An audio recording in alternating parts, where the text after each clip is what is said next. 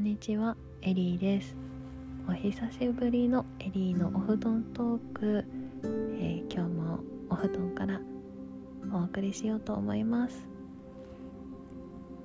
なんかねすごく時間が空きました、うん、この期間何をしていたのかというと新しくねハートラベルっていう私のその、まあ、6ヶ月間のプログラムみたいなものがあるんですけど、えー、それをね始められる方たちととか気になる方たちにこう体験セッションとかねもうセッションセッションセッションそしてジムみたいな感じで、えー、駆け抜けておりました。で今日はですね最近ねそれでこうハートラベルをね始められる方も増えてきてまずここはね大切なこと大前提だなっていうところをね、えー、なんか見つけたというか、うん、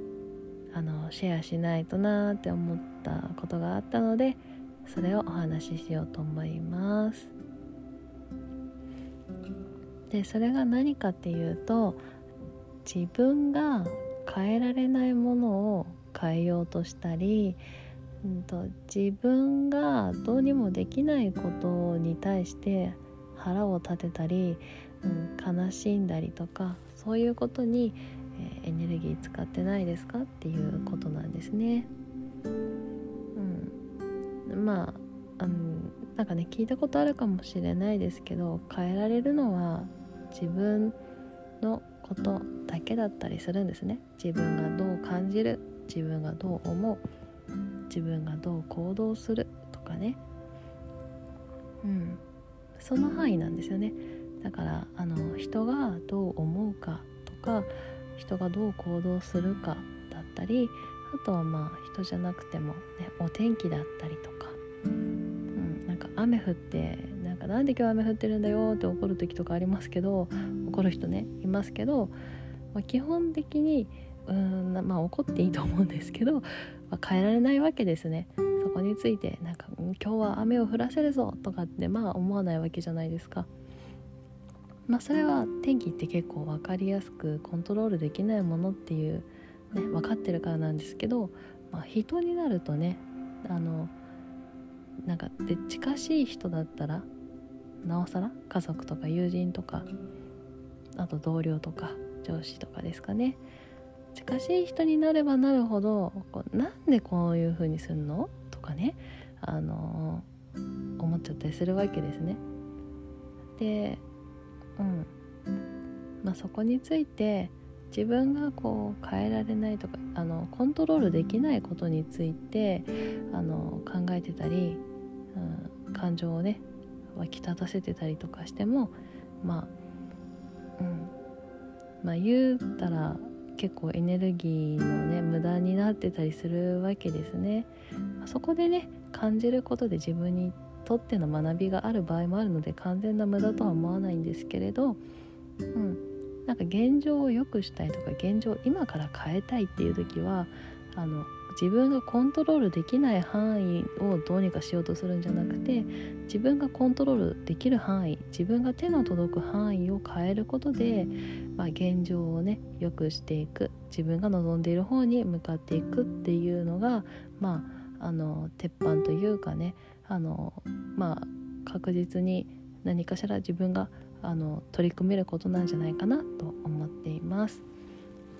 でこのことってねいろんな人が言ってたりするんですけどこれをねすごい昔のなんかねあの賢い人というか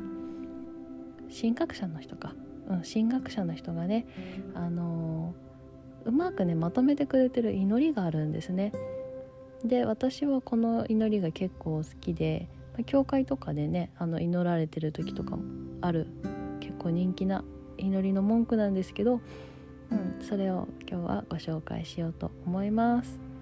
ニーバーの祈りって言います。読みますね。神を変えることのできるものについてそれを変えるだけの勇気を我らに与えたまえ。変えることのできないものについては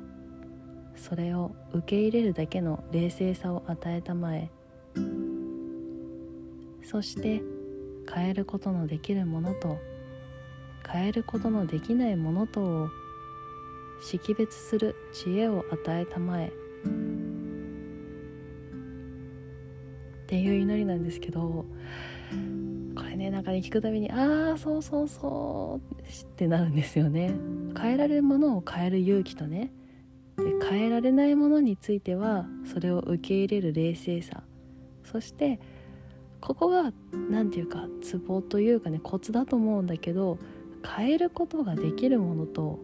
変えることができないものを識別するのが結構難しいんですよね。さっきも言ったように天気だったら自分でコントロールできないのはまあわかると。でもなんかこうすごく身近なねパートナーだったりお友達だったりしたらなんか自分がこうやって言ったら相手をこんな風にできるんじゃないか相手はこうやって反応してくれるんじゃないかみたいにこうコントロールできるような気がしてしまうんですね。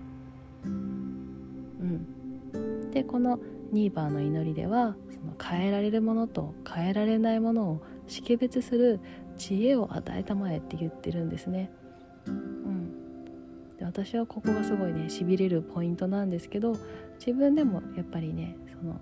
これは自分のまあ自分が変えられるところなのかそれとも自分はもう変えられない自分はコントロールできないところなのかっていう見極めですね。をなんかよくするようにしています。うん、これはなんかこうコミュニケーションで言ったらこれは自分の問題なのかそれとも相手の問題なのか、うん、なんか相手が、まあ、そのまま言ったらあのねなんかちょっと不幸になっちゃうんじゃないの？そのまま言ったら病気になっちゃうんじゃないの？えダメだよダメだよ。みたいな時とかね。それ誰の問題ですか？って言ったら相手の問題なわけですね。で相手の人がどうやって生きるかっていうのは相手の人が決めること。でそこに対して自分がねこう情報をねシェアすることとかはできるけどなんか無理やりその人を行動させることっていうのはできないわけですね。まあできなんか無理やりねなんか脅したりとかこう銃でね突きつけてねこうちょっと健康な生活をするんだとかってしたらやってくれるかもしれないけど関係性変わっちゃいますよね。そんな関係性を望んでるわけでもないと思うので。うん。まあそれまあそういう感じで。でその時にねもしそうやって脅した時に相手がどう思うかっていうのは自分がコントロールできないわけですね。うん、でじゃあ変えられるものは何か？今の例えで言ったら相手がなんかこのままいったら不幸になりそうとかこのままいったらもう不健康で病気になっちゃうよって思ってる自分の捉え方だったりとか、うん、あとはそこでこうねあの相手が不幸になっちゃうとか病気になっちゃうって言って心配してそわそわしてるのは自分の問題ですよね。なのでその感じ方について自分が取り組んでみるとか、まあ、そもそもそうやって心配するのって相手が自分で物事を解決できるっていうことを信頼していないっていうことでもあるので自分がまず信頼するっていう風にね自分の気持ちを変えるっていうねそんな、まあ、勇気を持つ方がまあ最終的にはうんなんかね自分がね心を平穏に過ごすことができるしその方がね相手に伝わりやすくなったりね結果的にねなったりするわけですよね。うん。まあそんなわけでニーバーの祈りっていうのがあるんだな。そんな祈りがあるんだなってなんとなく頭の片隅にあるとあの自分がね、うん、なんかうんとなんかすごいモヤモヤってしてる時にあれ？これって自分がコントロールできることなのかな？それともコントロールできないことについて悩んでるのかなって視点がね身について、まあ、人生はかどるかなと思います。最後にもう一回読んで終わりにしますね、はい、ニーバーの祈り。神を変えることのできるものについてそれを変えるだけの勇気を我らに与えたまえ。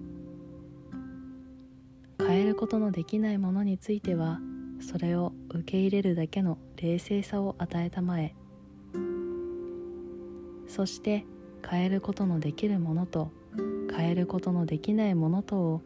識別する知恵を与えたまえ。ラインホールドニーバー。はい。というわけで久々のエリーのお布団トークでした。またえ、ー、とね音声撮っていこうと思うのでよろしくお願いいたします。今日もここまで聞いてくださってありがとうございました。あなたのね人生にとって何かなんかねふわっと